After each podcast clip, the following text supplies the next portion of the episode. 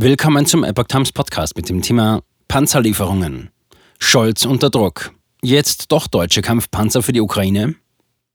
Ein Artikel von Lydia Röber vom 20. Januar 2023.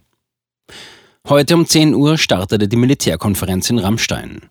Heute kommen Verteidigungsminister und Militärs aus etwa 50 Ländern auf dem US-Luftwaffenstützpunkt Rammstein in Rheinland-Pfalz zusammen. Beim Treffen der westlichen Alliierten auf dem US-Luftwaffenstützpunkt Rammstein am heutigen Freitag steht erneut das Thema Waffenlieferungen in die Ukraine auf der Tagesordnung. Beginn der Beratung der Verteidigungsminister und ranghoher Militärs war für 10 Uhr angesetzt. Panzerstraße von Davos über Rammstein nach Kiew. Zeitgleich ist heute der letzte Tag der Jahrestagung des World Economic Forum WEF in Davos, wo neben dem Klima auch eines der Hauptthemen der Ukraine-Krieg war. Beziehungsweise ist Grundtenor der Verlautbarungen auf dem Elitetreff in der Schweiz, liefert das schwere Geschütz her mit den Leopard 2. Auch der frühere Leiter der Münchner Sicherheitskonferenz, Wolfgang Ischinger, hat die Bundesregierung aufgefordert, der Ukraine den Einsatz von deutschen Kampfpanzern zu ermöglichen. Mit oder ohne USA, so Ischinger, hier in Davos wartet alle Welt auf grünes Licht aus Deutschland. Nach der vorbereitenden Diskussion der Waffen für die Ukraine-Frage in Davos ist es jetzt auch der Fokus der Militärkonferenz in Rammstein, ob Deutschland der Lieferung von Kampfpanzern zustimmen wird.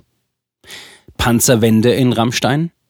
Während Scholz sich in Davos noch bedeckt hielt, zwar Waffenlieferungen allgemein zustimmte, aber einen Alleingang oder Vorpreschen ablehnte und eine mögliche Lieferung des amerikanischen Abrams Kampfpanzers unter Bedingungen ins Spiel brachte, wird jetzt eine Einigung erwartet. Wahrscheinlich in Rammstein, so die Resonanz des medialen Echos, wird Deutschland wohl schlussendlich der Lieferung von schweren Geschützen in die Ukraine zustimmen. Gerade erst wurde dem ukrainischen Präsidenten Volodymyr Zelensky die Gelegenheit in der ARD gegeben, in einem Interview mit der Tagesschau am Vorabend des Treffens in Rammstein Panzerlieferungen zu fordern. Zitat: Sie können gerne noch sechs Monate lang so reden, aber hier sterben Leute. Um dann hinzuzufügen, im Klartext, kannst du Leoparden liefern oder nicht, dann gib sie her. Und kritisierte somit die zögerliche Haltung Deutschlands. Milliarden Militärhilfe aus den USA. Pünktlich am Donnerstagabend, kurz vor Rammstein also, kündigte das US-Verteidigungsministerium in Washington, Ortszeit, umfangreiche Waffenlieferungen im Umfang von bis zu 2,5 Milliarden US-Dollar an. Die Liste mit umfangreichen Waffenlieferungen enthält unter anderem 59 Schützenpanzer vom Typ Bradley und erstmals 90 Radschützenpanzer des Typs Striker, aber keine Abrams-Kampfpanzer. Das Ministerium hält die Lieferung amerikanischer Abrams-Kampfpanzer nach eigenen Angaben derzeit nicht für sinnvoll, aus wartungstechnischen technischen Gründen und wegen hohen Zusatzaufwandes, verlautete es aus dem Pentagon. Mit dem neuen Paket habe die USA der Ukraine nach Angaben des US-Verteidigungsministeriums seit Beginn der Amtszeit von Präsident Joe Biden militärische Hilfe im Umfang von mehr als 27,4 Milliarden US-Dollar bereitgestellt oder zugesagt. Mehr als 26,7 Milliarden US-Dollar davon seit Beginn des Ukraine-Krieges vor fast einem Jahr, am 24. Februar 2022. Rammstein. Verteidigungsminister Boris Pistorius Einstieg ins Amt.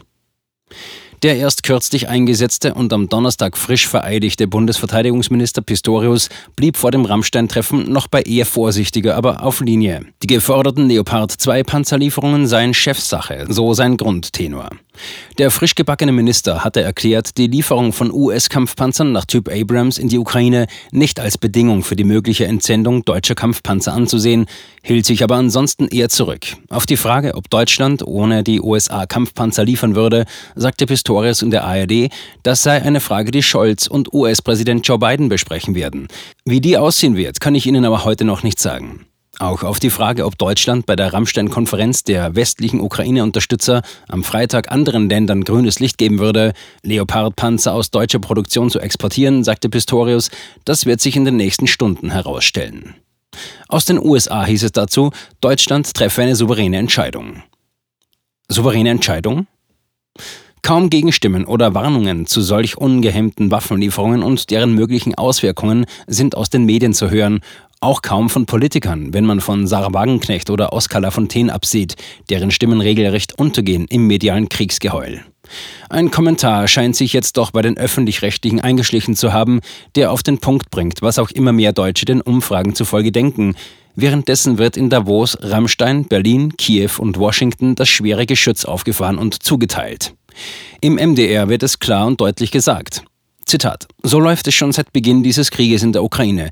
Der Kanzler zögert. Die USA, die Grünen und die Medien machen Druck. Schließlich gibt Scholz nach und stimmt Waffenlieferungen zu. So werden die Grenzen des Denkbaren, Sagbaren und Machbaren immer weiter verschoben. Am Anfang ging es noch kurz um die Frage, ob Deutschland überhaupt Waffen liefern soll in ein Kriegsgebiet. Inzwischen sind wir bei schweren Kampfpanzern.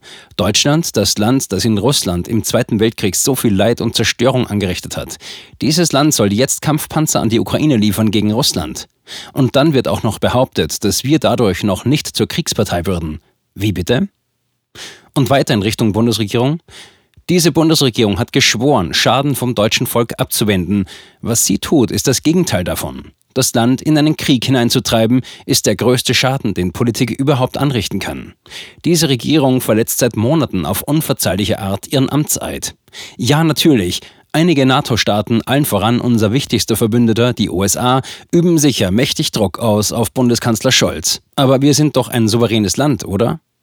Kein Vasallenstaat, wie manche Verschwörungstheoretiker behaupten. Also dann zeigen Sie es, Herr Bundeskanzler. Stellen Sie sich aufrecht hin, drücken Sie den Rücken durch und sagen Sie zur Abwechslung mal Nein, keine deutschen Kampfpanzer an die Ukraine.